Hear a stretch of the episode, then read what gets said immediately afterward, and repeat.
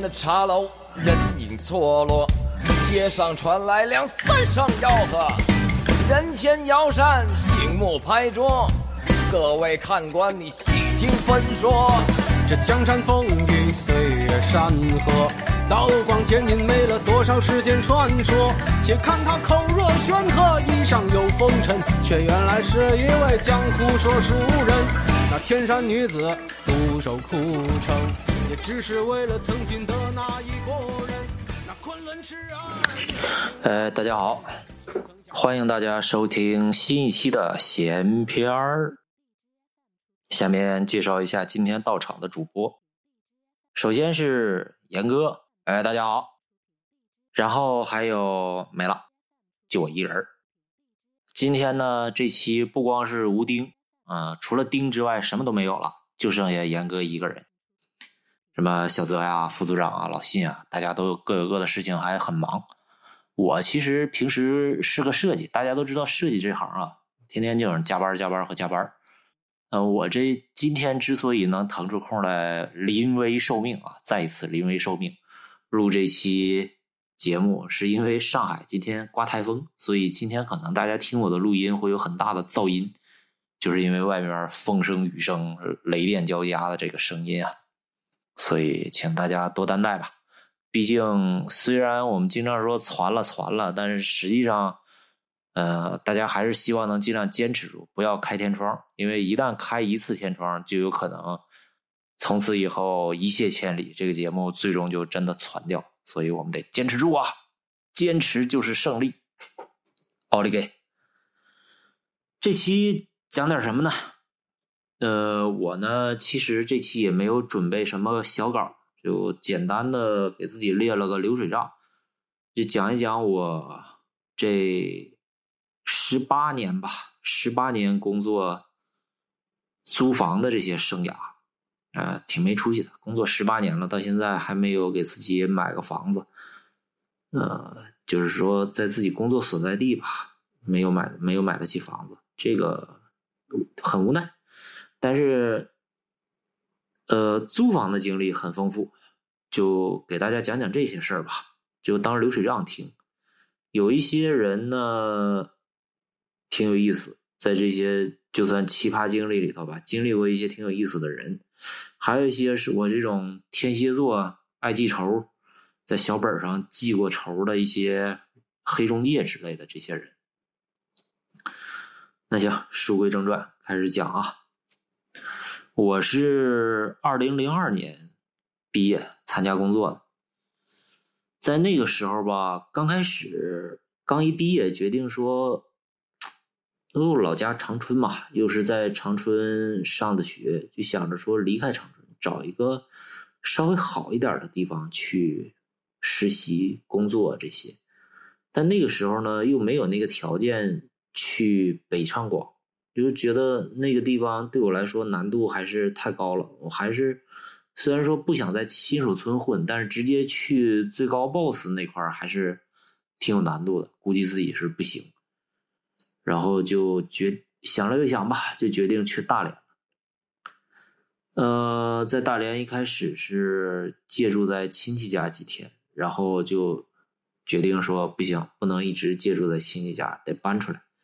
然后当时就找了一个公寓去住。这个公寓啊，在那个时候叫公寓，和现在的这个公寓可不是一个概念。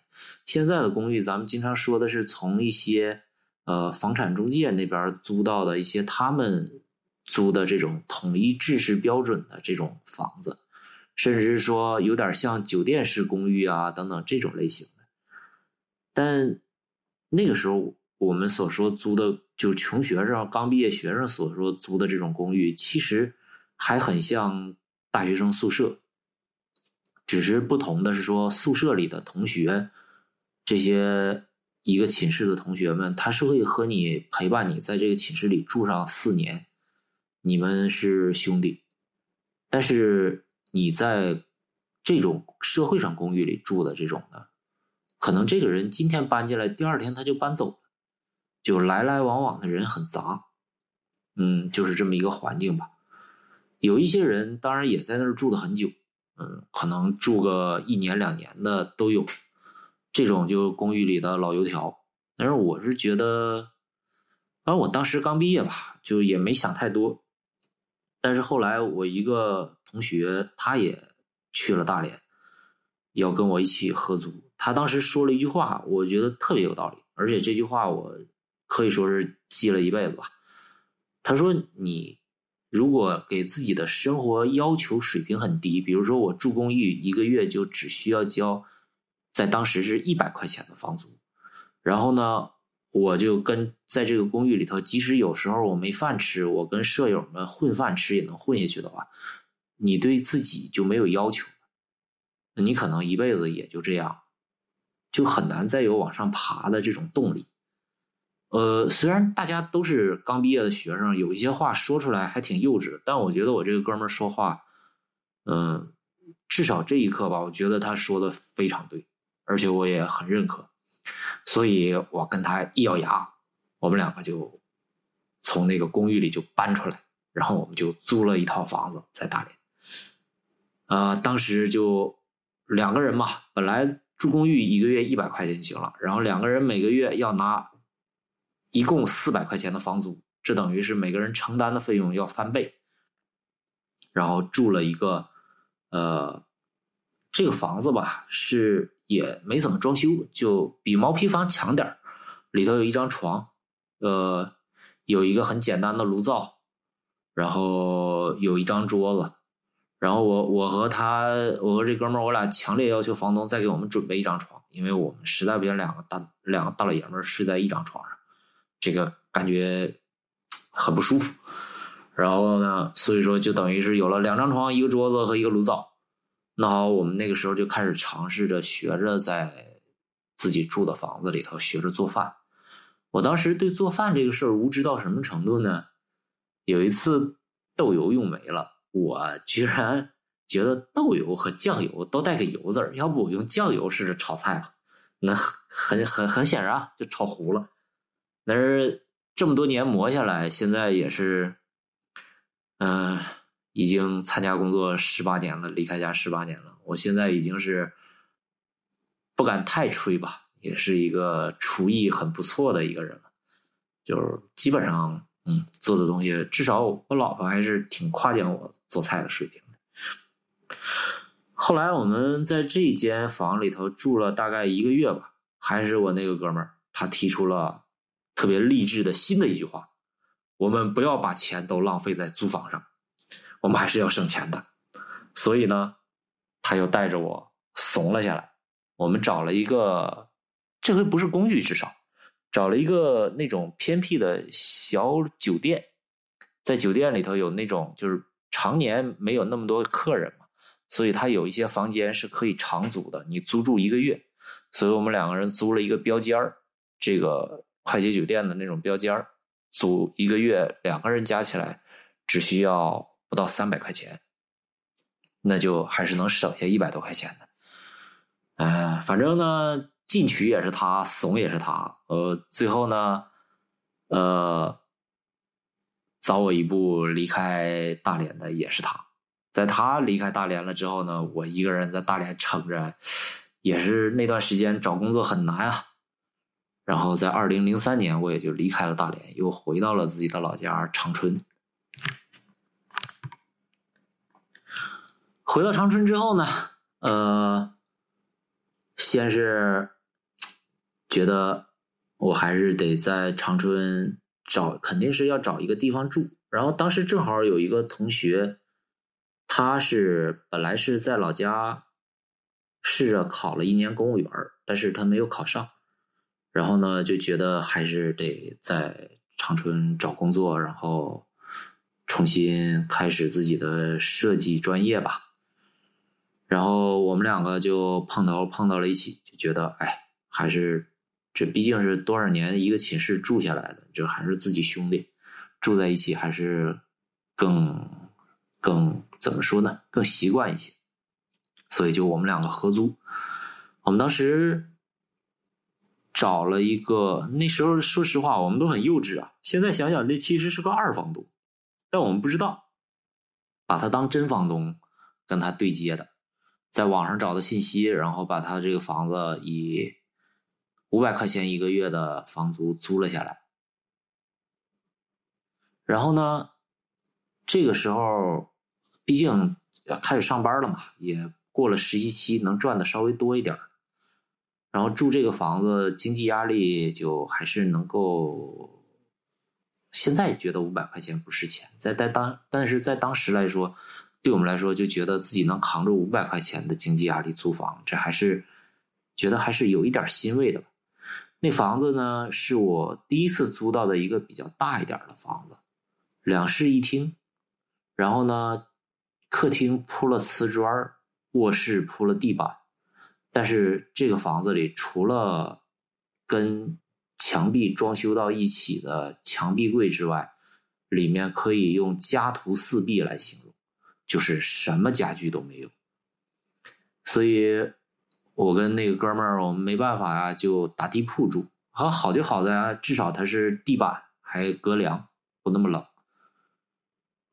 然后住到大概我们当时搬进去住的时候是八月份，等到。十一月上旬的时候，我那个哥们儿就是家里头给他找了找关系，让他能进入一个事业单位去工作，所以都他又回到了他老家公主岭，呃，就留我一个人在长春，我就一个人住在两室一厅的大房子里，感觉非常的冷清，然后偏巧那个时候又失业了，然后就每天没有机会跟人说话。然后那个时候，我每天能有机会说话的，也就那几个词。第一句，您听好了，是多少钱？第二句是能不能便宜点第三句是好给你钱。这就是我每天可以说的三句话。就是你就可以想想我当时的生活状态。然后屋漏偏逢连夜雨，二房东的这个。坑爹的地方就表现出来了。东北冷的早嘛，十一月天就已经开始冷了，就要交采暖费了。但这个二房东没有给我交过采暖费。等我联系他的时候呢，让他交采暖费，他又装死不肯出现。然后我就在这个没有暖气的房子里头，一直冷清的挨冻。后来终于挨到了十一月底，找到了新的工作。但那个时候呢，我手头的钱又比较少，所以我就又咬咬紧牙关忍着，在里头挨着冻住到了十二月。那个时候那房间里有多冷呢？就是我另外一个同学去找我玩他进屋就觉得进了冰窖一样。白天的时候，那个时候至少还有太阳能照进来，你还觉得没那么冷。然后等到晚上的时候，我们去网吧玩了一会儿，再回来再进屋，他一开门。然后他就抱着走廊的暖气管，就说说啥也不进屋了。他今天晚上要在走廊睡。反正我也挺无奈，没办法，也就是那么一个环境吧。后来那个时候我自己住，怎么能扛住这个冷呢？我就得想办法呀，不能把自己冻死。我就把那个衣柜让我给掏空了，把衣柜里的东西都拿出来，然后把衣柜稍微改装一下，衣柜中间的隔层呢，让我当电脑桌。把电脑放在里边，然后电脑的不论是机箱还是显示器，那时候显示器还不是液晶显示器，是那种大脑袋显示器，它散热量比较大。通过这两个东西去取暖，然后把衣柜门一关，我在衣柜里边打一个窄窄的一个小地铺，我就可以睡在地上。然后爬起来的时候呢，就可以坐着对着电脑。晚上的时候，这个电脑别关，靠这个电脑当电暖器来取暖。再加上自己人体散热，这个空间又小，它热量就能保持住。反正坚持到了十二月中旬吧，发拿到了当时新工作的第一份工资，马上就搬走，搬到了那个一个离当时当时那家公司是在可能有您有人对长春有点了解的，可能知道那个那家公司是在长春电影制片厂里边。所以我就在附近租了一个小民房，这个民房就还挺有特点的吧。这是一个一共就四层楼的那种特别古老的老楼。然后呢，我们长春那边管这个词叫插尖儿，呃，在别的地方就叫合租，其实就是和房东住在一起。当时呢，这家也很困难，这家有什么人呢？奶奶、父亲，还有一个小孙女，就这三口人，没有妈妈。然后我就跟他们合住在一起，我住的是一个小房间，他们仨人住在一个大房间。呃，有一回，我现在能想得起来的事儿吧，就是有一回那个爸爸敲我房间的门，拿着他女儿的作业本他女儿刚上小学一年级，说那个让我帮他女儿辅讲讲作业，辅导辅导作业，因为他确实是个大老粗，这个。当年学的东西已经忘干净了，但是其实他没想到的是，我是一个美术生，美术生这个这个 文化课学习也都不怎么样，说实话，所以我就硬着头皮过去看了看作业，还好小学一年级的数学课啊，我还是能能能能看懂，能帮人写写作业，大概给人讲讲这个题怎么做呀什么的，就发挥我比较。比较平易近人、能喷的这个本事吧，给人小孩还是讲的比较明白。小孩再碰上这种题也没碰上什么难处。这以后他就他们家小孩就会经常来找我问一些题，但是我其实挺害怕，就我就生怕人家万一哪天小学一年级的题把我难住了，我得多丢人呐！哎，也可能是小学二年级，反正吧，一二年级的题把我难住，我得多丢人呐！所以我就。就怎么说呢？春暖花开的时候吧，大概在第二年的三月份，我夹着尾巴逃跑了，就 不敢跟人合租在一起了。嗯，就跟哎，我悄悄的说啊，跟当时的女朋友住在一起了，我老婆能听见，我小点声说。然后当时我们租租了一个那个，嗯，一个。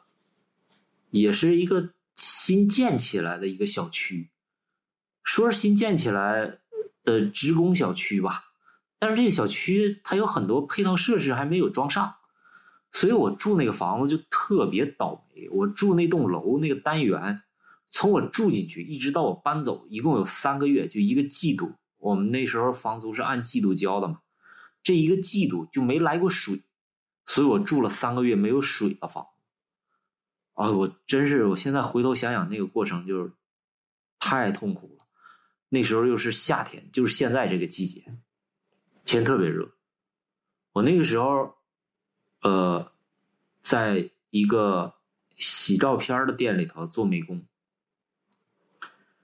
然后呢，有的时候我会感到很害羞，就是因为我觉得我的衣服没法洗，我身上一定有难闻的味儿。我有的时候夏天的时候，那个天一热一出汗，我觉得我的牛仔裤牛仔裤很厚很硬啊，它居然能粘在我的腿上，就让我觉得非常难受。然后怎么办呢？我就每天就从自己工作的这个店里头打一大桶水，那个桶可不是咱们现在喝纯净水的那种桶，是那种我特意买了一个大白塑料桶，呃，那一桶能装几十升，我忘了。反正买一大桶水，然后用店里头，呃，拉显影液、定影液的那个小车，把它拉回家。还好家住的比较近，拉回家运上六楼，然后我再把车还回店里。每天这样循环，每天靠这一桶水。然后，呃，洗衣服啊什么的都要很谨慎，就不能不能敞开了洗。但那个时候，毕竟女朋友跟我一起合租嘛。她的衣服就要洗，女生女孩子毕竟要洗衣服勤一点，所以我就尽量少洗衣服，以至于有一天我看见门口有一个 环卫工大哥，他用那个高压水枪喷那个地面，我看见他的高压水枪特别开心，我过去跟他说说大哥，你用高压水枪喷一喷我的腿，喷一喷我的牛仔裤，他喷完了之后，我觉得我干净了。呃，所以住了三个月之后，我就从那儿搬走，就实在是没法住，住不下去。刚才说这两个呢，呃，这几个吧，就说着有点好像我在卖惨一样，所以接下来说一个我不那么惨的一个事儿，怎么能说我不惨呢？其实就是幸福和不幸福，它是要靠对比你才能看得出来的嘛。当时我后来从那儿搬走，几经辗转吧，中间又租了一些房子啊，怎么怎么样的，来回跟同学合租啊，跟同事合租啊，等等这些都不细说了，那些都比较平常，没什么点。后来我在长春的三马路布料批发市场楼上租了一个房子。我为什么说的这么详细呢？那个地方是一个长春非常龙蛇混杂的一个地方。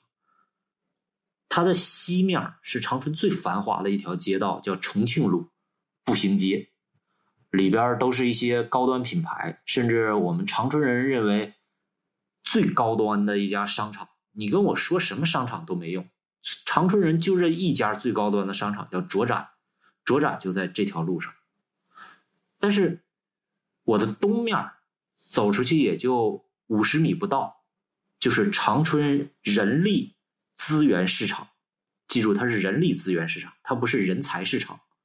这个地方就是一些呃找临时工作的一些人在那儿找工作。比如说，你要想当一个饭店服务员啊，想找一个饭店服务员的工作，或者想找一份保姆的工作，或者是能够去一些装修工地啊等等，就总之这些。出卖劳动力的吧，这样的一个地方的一个人力市场，呃，所以呢，我租的那个房子那个楼里头就有很多专门针对这些人给他们住的一种公寓。我当时住的那间房隔壁就是这样的一个公寓，里面住的都是一些。我当时才二十多岁嘛，所以我得管三十多岁的人都得叫大哥，碰上四十多岁的人，我都得管人家叫叔，就是一些哥呀、叔啊、阿姨们呐，他们住在那样的房间里。那个房子里，他们有的时候夏天很热，开开门，我我我忘进去过，就是里面，嗯，可以说就是大通铺，呃，很重的烟味从里边飘出来，然后他们还要在那个房间里头轮流用厨房去做饭。嗯，因为毕竟在外头吃饭还是贵的，自己做还是能便宜不少。里面住的人，呃，可能我没进去细看啊，可能把它分分成间儿，呃，男的住这边，女的住那边那样。里面很嘈杂，人很杂，杂到什么程度呢？我有朋友来看我的时候，在我们走廊里头，他发现地上扔着一个针管，一个用过的针管，所以我们就怀疑在。这群人里头可能有人用了这个针管，用它干什么我就不细说了，只是我们的猜测。然后呢，这批人你觉得已经就生活的很艰难了？他们在这里头住的时候，他们能够找到工作，能够搬出去，第一能替他们省一份房租，第二他们搬出去住的工棚呢就会比这儿条件好一点。你觉得他们住的条件已经很差了吧？但其实有比他们条件还差，就比他们住的还差的房间。然后甚至在夏天天热的时候，他们不舍得租房子，他们就在那个人力资源市场门口打地铺。就晚上的时候，你就会看见那儿好多好多人啊，可能少的时候有三三四十人，多的时候可能有上百人，就把自己的铺盖卷就在。马路两侧铺上，然后就在马路两侧睡觉。啊，也就是万幸没下雨吧。下雨我不知道他们躲在哪儿。反正那个时候东北经济非常糟糕，当然现在也没好到哪儿去，但是至少不像那个时候那么惨吧。啊，那个时候这样的人挺多的。我记得零八年的时候，我看过一篇文章，是一个呃，属于纪实记者。他和这些人住在一起，和一些这样的女人住在一起，女工们住在一起，住在这种公寓里头，拍他们的那个故事，拍他们的纪录片儿，呃，拍了他们两年，不是三年，讲他们的故事。这篇文章叫什么？我给忘了。但是如果有兴趣的话，您可以查一查。嗯，关键词可能是纪录片、女记者，呃。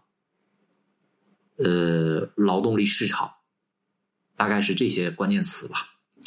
反正当时看那篇文章的时候，觉得他们生活真艰难。但是冷静下来一想，我当初不就是住在他们隔壁吗？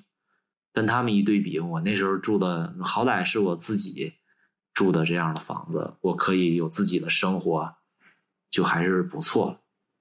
但是挺不幸的，就是呃，我就开始记仇了。当时这个房子呢是从中介手里租的，我过完春节回去了之后呢，中介跟我说。这个房子房东就是把它卖掉了，让我马上搬走。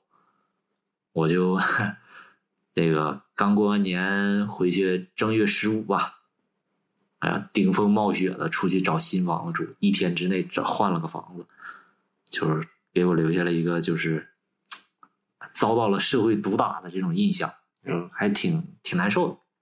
不过还好，我新搬的房子比之前那个住的就更好一点。这话说着就到了二零一七年。二零一七年，我就觉得，哎呀，也是跟当时的女朋友分手了，就觉得在长春再这么混下去，实在是没前景。不说没前途吧，真是没前景。我当时在长春的愿望就是说。我能赚两千块钱的工资，但直到我离开长春的那一天，我的工资是一千八百五十块钱，呃，然后我就去了北京。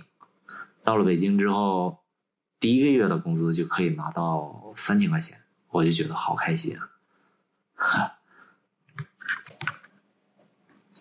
但是在拿到这三千块钱工资之前，得先有住的地方吧？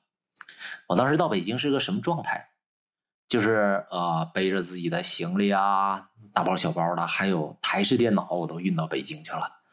然后就先是投奔了一个亲戚，但那个亲戚当时他也住房紧张，他还和自己的男朋友住在一起，就只是接待了我一下。然后呢，让我把行李放在他那儿，然后他变魔术一样，给我拿出了一沓他们家附近的洗浴中心的高级会员票。然后我就拿着这个会员票，每天晚上可以靠这个票免费的到洗浴中心去洗澡，然后呢，洗完澡之后就可以在洗浴中心的休息大厅睡觉，早上起来再洗个澡，然后去上班，呃，就大概是这么一个，或者说去找工作，总之是这么一个状态。而且很好的就是住在这个洗浴中心里，晚上还有一顿自助餐。这就很开心了，又有晚饭又能住，就特别棒。然后呃，在这儿住了，我记得可能住了差不多有一个星期吧。然后我就找到了自己想要住的地方，是什么地方呢？这说出来可厉害了，是西单附近的西荣县胡同。这个地方有多厉害呢？从西荣县胡同你往东走。呃，从我住那边走大概不到三百米，就是国家大剧院。然后呢，从我住的地方往南，啊不不，我说错了，往北直走，过两栋楼就是长安街，长安街的斜对面就是中南海大门。哇，这个这个让我觉得特别满足我的虚荣心，我住在这么宇宙中心的地方。当当时还没有说宇宙中心是五道口的这种说法，但至少是中国的中心啊，特别满足我的虚荣心。我呢是住在西荣县胡同一个小区的地下室，地下室啊，这个地下室呢就是是一些呃听口音吧，是一些四川人他们盘下来的地下室，然后把这个地下室改成隔断的形式。然后把它往外租，呃，就一个一个一个单间往外租。我租了其中一间当时，呃，他那个地下室刚开，我就住了进去。当时一个月的房租是四百块钱，后来涨到了五百块钱。呃，那个地下室里边住的呢，都很年轻的人。我在那里头已经算是年龄稍微大一点的了，在当时来说，我虚岁已经二十七了。呃，那里面嗯，好像有十八九岁到二十出头的都挺多，都是刚到北京开始，呃，找自己找自己的前途的这样的一些年轻人吧。然后我记得特别清楚的一些事儿，就是当然人嘛，一般都是记一些不太愉快的事儿，但这些不愉快的事儿，回头想想也都挺好玩儿。一个就是这个隔断啊，它是木板隔断，就是三合板的隔断，它的那个隔音非常差。就是啊，您可能要往一些不太健康的地方想，当然不健康的也有，但我们这个节目不能播。我讲点儿。我那个隔壁住的呢是个什么人呢？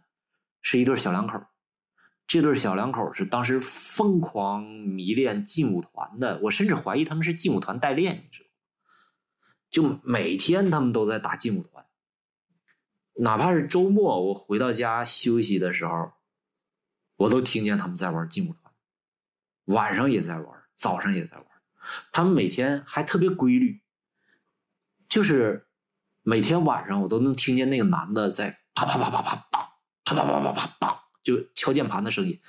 你就是如果您玩过劲舞团或者对劲舞团有点了解的，他那个前面那哒哒哒哒哒哒哒那几下就是摁那个 W 什么的那那几个按键，然后摁一下空格，把刚才那个连招发出去，就跳一段舞，就这样哒哒哒哒哒啪哒哒哒哒哒啪，特别重的拍他那个键盘，每天晚上都在不停的拍。拍着拍着，这局输了，他就咣咣咣咣狠狠砸那个键盘，操，又他妈输了，就这样，不管几点，凌晨三四点钟，他也会这样怒吼。就我经常会气得踹墙，然后骂他，然后他也不以为意，还继续沉迷于劲舞团。我怀疑他那个耳麦应该隔音能力特别好。然后一般在凌晨，呃，那不能叫凌晨了，就是四五点钟天快亮的时候，他的女朋友会醒过来。然后就会推他，你就能听见那个推人的那个耸动的那个声音，吱嘎吱嘎推。然后就说：“你还不玩，让我玩？你都玩到几点了？该我玩了。”每天都是这样。然后这个男的就会悻悻的把键盘一摔，然后睡觉。就每次睡觉前他都喊一声睡觉。然后就轮到那个女，那女的玩的声音就会轻一点，但也是那种哒哒哒哒哒咔，哒哒哒哒哒咔，就那种。还好那个女生不骂人，反正就是那样吧，就这么住着。后来我实在扛不住了，我跟那个社管要求，我说我得搬走，不能住在他们隔壁了。然后还有就是这个地下室，它毕竟是半地下嘛，它通风不太好。在这里头，呃，我们当时也是为了省钱嘛，也经常自己开火，像。屋，你那个房间里，你可以放一个电磁炉，然后呃，简单做一点菜，有一个电饭锅做点饭这样。然后呢，有一回有人在里头炒辣椒，哇！我跟您说啊，就这在这种环境下炒辣椒，那就除了没脑子，他还没道德，那就是一个毒气弹。那整个那个地下室人全被熏出去了，全跑，跑出去得有一个小时，那个屋里头的那个那个那个辣椒的那个黑烟才散出去。才能进去儿，反正这是一个事儿。还有就是，呃，人杂嘛，人很杂。呃，在那个公共的洗衣间里头有一个公共的投币洗衣机，我们洗完衣服之后呢，就晚上的时候就在这个洗衣间里头就挂着晾，结果就有那个就有人就在里头挑他觉得比较好一点的衣服就去偷。偷多了之后呢，我们就受不了。有一天，我就跟那个社管说：“我说我报个警吧。”社管说：“报警，警察也不会管这个事儿。”我说：“就让警察来吓唬吓唬他，也许能好。”然后我就报警。警察跟我们住的很近，警察派出所离我们住那地方也就一百米远吧。嗯，警察同志就背着手就来了，问什么情况啊？我说丢了几件衣服啊！我跟您说啊，我也不指望您能把他抓住，您进来走一圈然后大声说两句话，吓唬吓唬他们，让他们以后收敛点就可以了。然后警察同志非常配合，配合我们 啊演了一下，然后吓唬吓唬这些小偷。嗯，好像是确实，警察同志来走了一圈之后，这个丢衣服的现象，嗯，很好的被遏制住了。呃，但是毕竟还是心里没底嘛，就有一些自己平时上班要穿的衣服啊什么的，你就不太愿意在那种公共空间去晾，就在自己的房间里晾。最后让我觉得这个地下室不能再住了，就是因为零八年的夏天特别热，然后又赶上奥运会，呃，公司呢暂停业务，然后让我们回到家去办公。偶尔就是通过 QQ 啊，或者是让你去一趟公司去拿点资料啊什么的，去这样干活。然后那个夏天非常热，衣服又不能拿出去晾，我就有一天走出去之后吧，太阳一晒，我就闻到了自己身上有一股汗酸味儿，哦，就特别受不了。但这个事儿还不是压垮我这个骆驼的最后一根稻草。是有一天早上，我突然发现自己胳膊抬不起来了，就肩膀非常酸涩，只能抬到九十度平伸，再往高举举不起来了。我就发现自己受潮了，我说不行不行，我必须得搬出去。然后我就找中介租房子，到处在网上看，然后就搬到了一个，呃，从地下室搬出来，搬到四环。东四环那边一个小区里，这个小区还比较新。然后呢，但是我那我当时住的那个房子是被中介隔断成了，我数一下，一二三四五，隔成了六间。就这个房子有一个主卧，外加五个隔断间儿，呃，还有一个洗手间加一个厨房，中间一个走廊。我那个隔断间儿呢，我一看我就特别开心，因为它有一个小阳台，就是它是从客厅隔出来的嘛。那个客厅有一个很小的小阳台，可能是用来晾衣服或者什么的。然后它就都隔到我那个隔断间里，所以我那隔断间儿是一个长条，跟走廊那么宽，呃，跟小阳台那么宽的一个小长条形的一个小隔断间但是阳光非常充足。因为我那儿不是窗户，是一个落地的一个门，推开门就是小阳台，然后太阳能够非常暴烈的从南边照进来，西南角还是你知道西晒是特别残暴的吧？所以我从地下室搬出来，我特别开心，就每天就是在那个太阳底下就拼命晒自己，还觉得太爽了，我能晒太阳，所以这是当时，嗯。在北京住的一个让我觉得还挺开心的一个地方，然后在那儿我换了自己的新工作，然后找了一个呃做包装设计的一家公司，然后就呃赚的稍微多一点了，就就开始心思活动，然后就说要不在那儿住了大半年吧，就觉得。这个中介三天两头就搞事情，动不动说那个北京不让租这种隔断间了，让你们搬出去。然后呢，又偷偷告诉你说，你如果愿意加点钱就不用搬，就三天两头搞事情，就搞得人很不爽。所以我就我在度过那个冬天之后吧，我就决定还是在五一左右的时候吧，我说我就搬出去吧，不住在这个隔断间里。呃，不住在这个隔断间里了之后呢，但肯定还是没有条件自己独立租一个房子所以还是想找一个跟人合租的房。找来找去，找了一间呃那种回迁的高层的里面的一个主卧。然后我先搬过去了之后呢，回头找我上一个房子，就这这间阳光猛烈的房子的中介。想让他把押金退回来，那是我第一次领教北京的黑中介，那给我留下了非常愤怒的印象。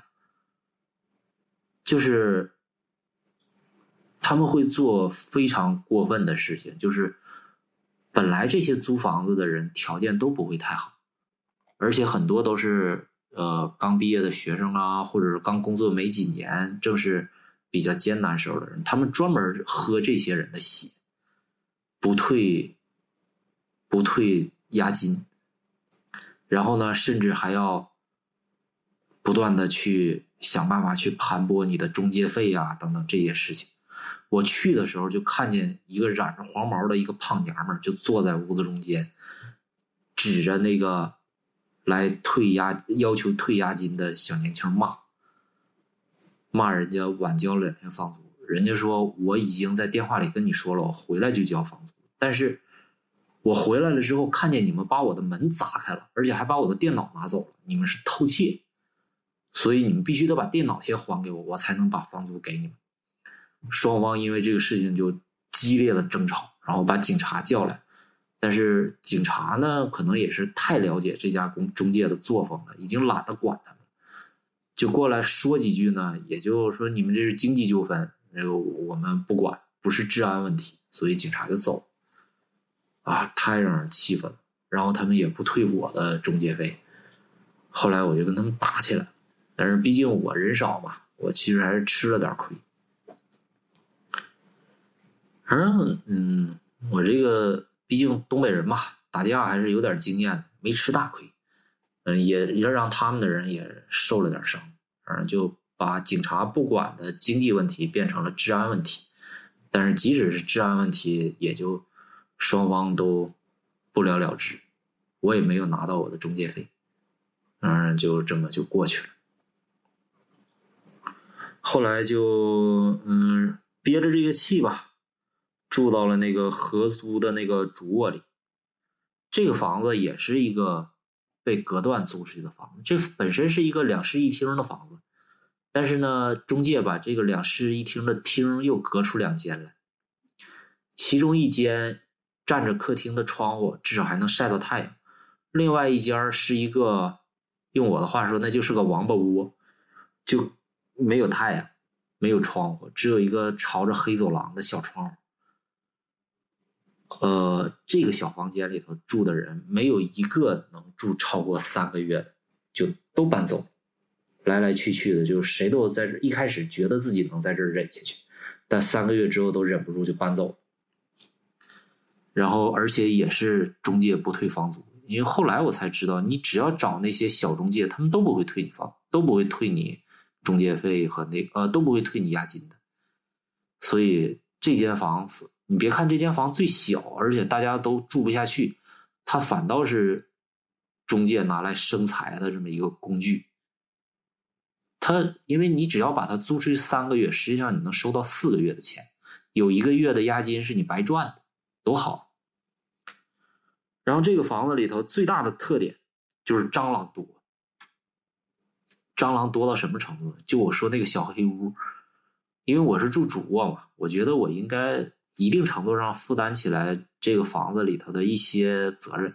别人搬走了之后呢，我要看看这个。这个房间里头的卫生是不是太差了？我收拾收拾，因为有的人搬走了之后，他会留下一些食物的残渣呀，或者一些没打扫干净的东西。本来这屋里蟑螂就多，我再不收拾收拾，不就更受不了？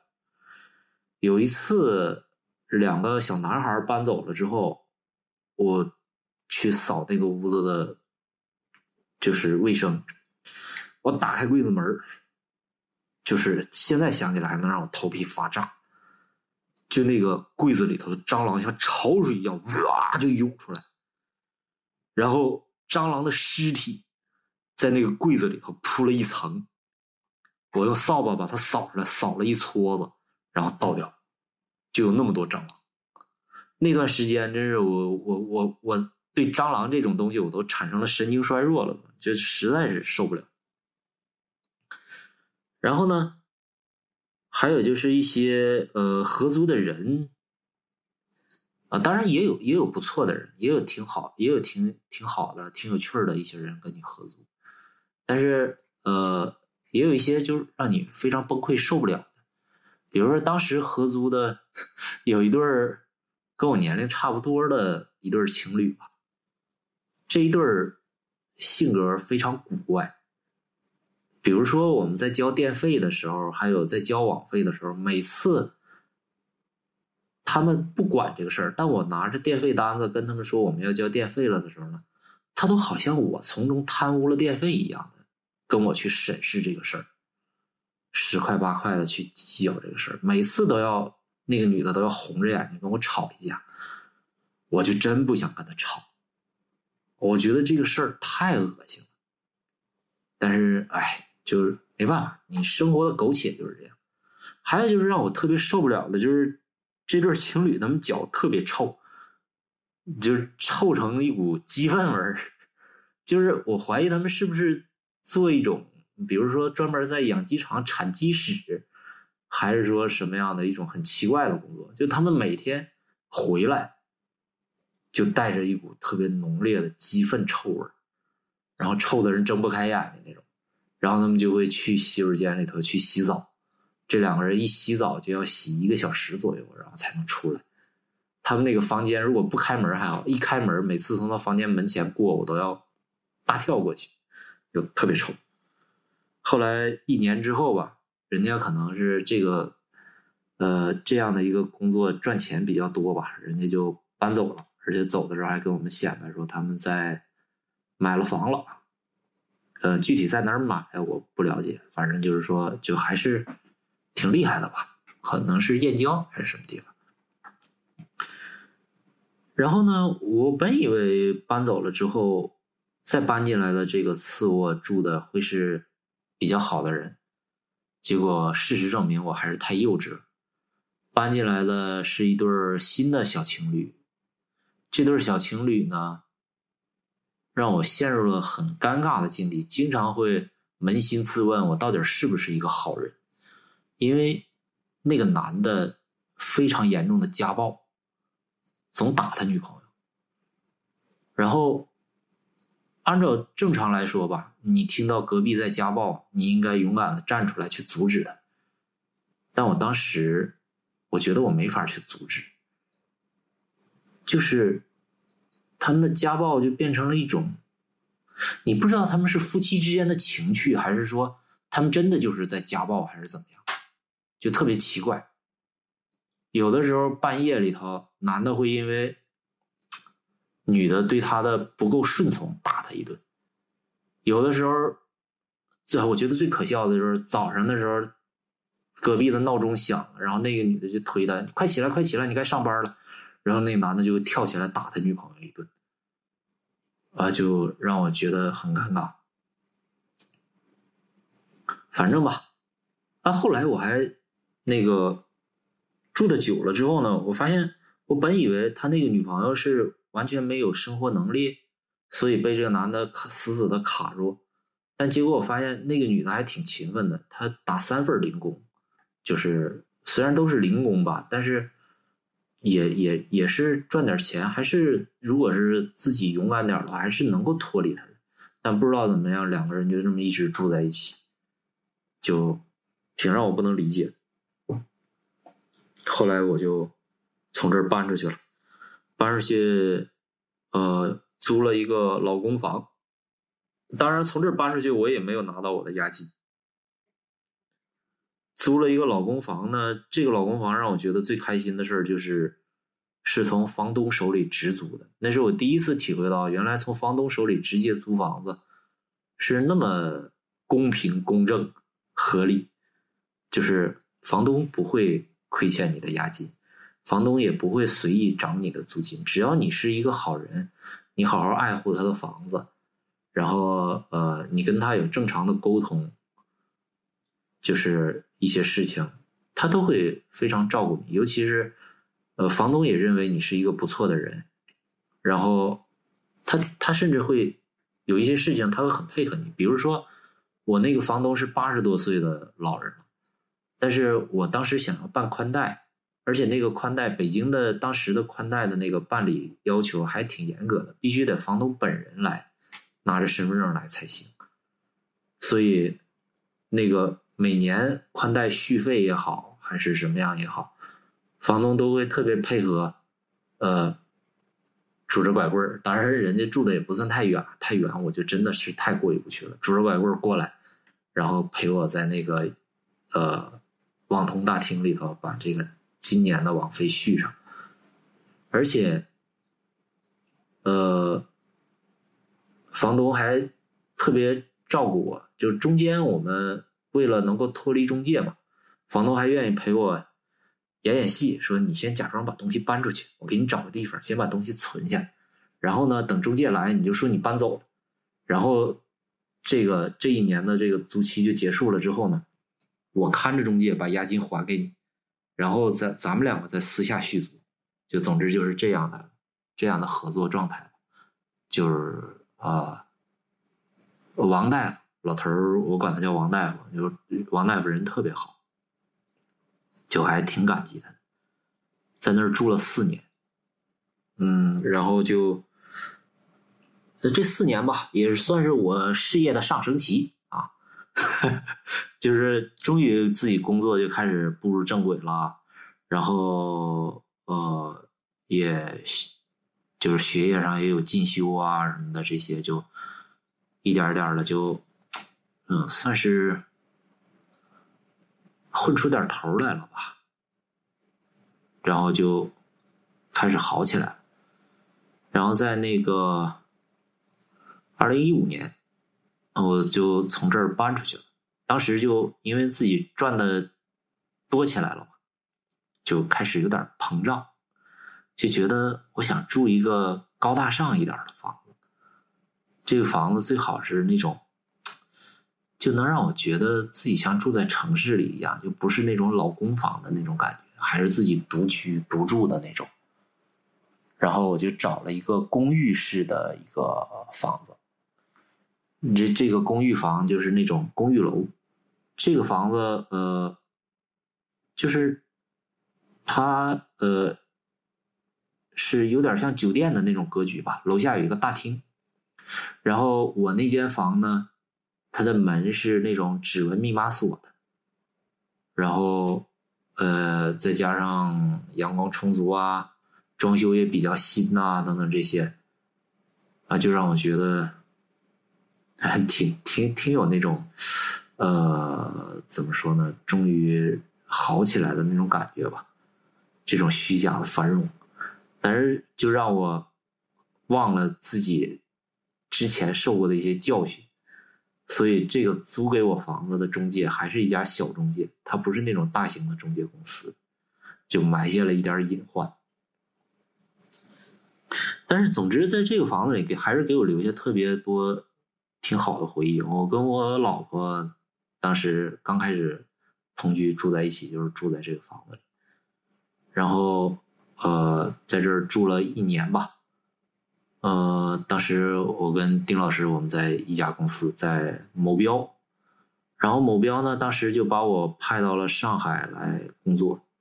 我犹豫再三，觉得上海还是不错的哈，然后就跟我老婆就打包，从北京各种想尽办法托运行李啊，然后就把东西运到上海，就在上海开始工作了。然后呢？等我把这些东西都收拾完了之后呢，在我收拾的过程当中，我全力的去配合中介。呃，在还有租期半个月的情况下，我就已经搬出去了。中介也承诺我说：“你差多少房钱，我给你租金，呃，押租金给你，押金也会给你。总之，咱们这不差这不差事儿。”然后呢，我说：“那你这么配合呢，我留到这儿的一些东西，我也不方便搬走的，我就留给你了。下面的租户还可以用，比如说电视。”还有，呃，吸尘器啊，等等这些东西，你好我好了说了很多，结果他认准了我已经离开北京到上海了之后，押金就没有给我，上上下下的让我损失了八千块钱，好像是，就是让我非常愤怒，就是。我已经吃过那么多亏了，我居然这么蠢，又吃了一次这样的亏，就让我觉得自己简直就是一个傻逼，纯种的傻逼。反正不管怎么样吧，就呃，也许您现在也有，就是听众，您这边也有需要租房子呀，或者说需要在外面生活的这种经历，一定一定要记住，租房子不要。租小中介的房子，其实即使大中介也都是黑心的。我跟朋友们开玩笑，经常会有说说谁要是干中介这行，我们要定一条规则，要给他们入贱籍，然后脑门上刻字儿，让大家知道他是黑中介，要不的话就实在是说不过去。当然，我这话说的非常偏激啊，人不能这样。但是，我当时就可以就愤怒到这个程度，就说这样的话。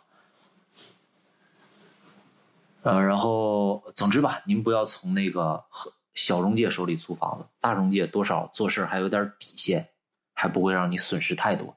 但大中介黑就黑在，他不会让你在呃押金上吃亏，但他会在每个月的租金上给你往上调一调，就是无非是一个一口咬死你，还是小口慢慢吃你的区别而已。没办法。呃，北漂也好，沪漂也好，只要你在外边漂着，这种亏总是难免要吃的。所以最好的办法就是从房东手里直租，但是这个太难了。比较正确的做法呢，就是我在上海这次租房子，我做的，我觉得是我总结了吃这么多次亏总结下来的经验。首先找了一家大型的中介公司，房屋中介公司，呃，就。就那两家吧，我也不细说具体是哪家了。其中的一家，全国最有名的这两家其中的一家，然后呢，跟他们签合同，就说我一定要从房东手里直租。然后呢，他们就会把房东带来跟我一起签合同，但第一年的合同还是要跟他们去合签的。第一年他他们还是要收一个月的房租作为中介费，然后还有一些其他乱七八糟的费用。还有一份押金，但这个押金呢，他会当着我的面交给房东，就没有扣在他的手上。这至少还是让我觉得这事儿还是靠谱的。然后呢，一年之后，跟中介的租约到期了，我去跟房东协商租约。我这个房东，我管他叫陈叔，陈叔叔人也特别好，就是呃上海的老阿叔，他也。觉得我和我老婆是特别踏实可靠的人，就是特别看重我们。再加上我们确实也是比较比较正经人啊，正经人。然后周围的邻居，这种老公房嘛，邻居们之间距离感就不会那么生疏。即使上海人的生活中，人和人是有距离感的，但是住在老公房里的人，多少见面还是会点头打招呼，就大家还是会稍微有一点亲近感。他们会把你。当邻居去看待，所以说就呃，私下里呢，我的这个人究竟是什么样呢？我们隔壁的阿姨也会跟我们的房东也会反映说，哎，这个小李啊，人特别好啊，他们俩就是很爱护房子啊，等等，可能会说了我一些这方面的好话。所以我在这住到今年已经是第五年了，这五年房东并没有给我涨过房租。当然，一开始我从他手里租的时候，中介把价提上去了嘛。第一年我是亏的，但是往后算的话，其实我还是赚的，就是呃，从这方面来说还是挺好。还有就是，呃，确实我也这么大年龄的人了，我这个生呃，就是生活中经验也比较也比较多了，就是一些什么东西坏了呀，或者某个东西用着不合手了，我就会把它换掉，自己就换掉。比如说冰箱，我换了，嗯，某个某个。就是下水管道哪哪块坏了，我就找人来修，反正这些都不用房东操心，啊，还不错。然后这个房东人很好，好好在哪儿呢？比如说我们要办上海的居住证，将来我要想在上海买房，是需要有这个纳税证明啊，还有一些居住证的这个年限啊等等这些方面的一个记录的。然后呃，包括说。我在上海的一些，总之就各方面吧，有一个居住证还是方便。房东来帮我办居住证的时候，他家里人其实问了，说那个，呃，就是小李他们如果用了咱们的房子办居住证，那将来咱们这房子会不会有一些别的麻烦呀？比如说，咱们将来呃要想再办那个用这个房子去办孩子入学，是不是难啊？或被名额被他们占了，就是呃，大家都是老百姓嘛，可能会有这方面的担心。还有就是，呃，他们办了居住证，那会不会影响那个将来房子的买卖呀？最重要的也是房东们最担心的就是，因为你有租户在这个房子办了居住证，那证明你这个房子租出去了，那将来会不会收这个房子的租房税？这都是房东有可能担心的事情。但我们这位陈叔叔就人特别好，他就配合我们把这个居住证办下来，一点也没担心这个事儿，也没把这个事儿放在心上。所以我觉得陈叔叔人很大气，人非常好。我我也是很感激的，就总之吧，就希望说，嗯，说这话说着有点觉得没出息，就是我已经这么大岁数了，还并没有在大城市买下自己的房子，嗯，就希望吧，有一天能从这儿搬出去，搬到自己买的一个房子里头去住。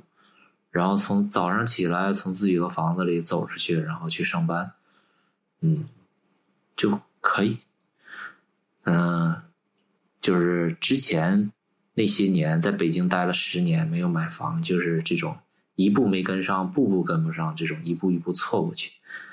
就希望在上海这一步就不要错过去吧。好，呃，今天的节目呢，大概就是这些。我呢。呃，毕竟不像丁老师他们专业的相声演员哈，我毕竟只是一个设计，就我的讲述可能不是那么精彩有趣，就只是把自己这些年的一点经历流水账一样跟大家分享一下，至少能做到这期呃不开天窗，咱们别断更是吧？嗯，这就算是我的目的就达到了。好。下面来请丁老师说一下我们节目的收听方式。对，节目差不多到这儿了，最后说一下收听方式啊。收听方式有这么几种：蜻蜓 FM、荔枝 FM，还有送的播客啊。这个呃，还有网易云音乐，呃，都能收听我们的节目啊。您要跟我们互动交流的话，微信公众号里搜索“朋友的闲篇”啊，就能收到主播们不定期的推送。呃，还有呢，就是这个。加入微信群啊！只要您在微信公众号里回复“加群”，您就能加入到微信群里面来了。呃，行，今天节目差不多也就到这儿了哈。感谢杨哥分享了这么多童年的往事啊！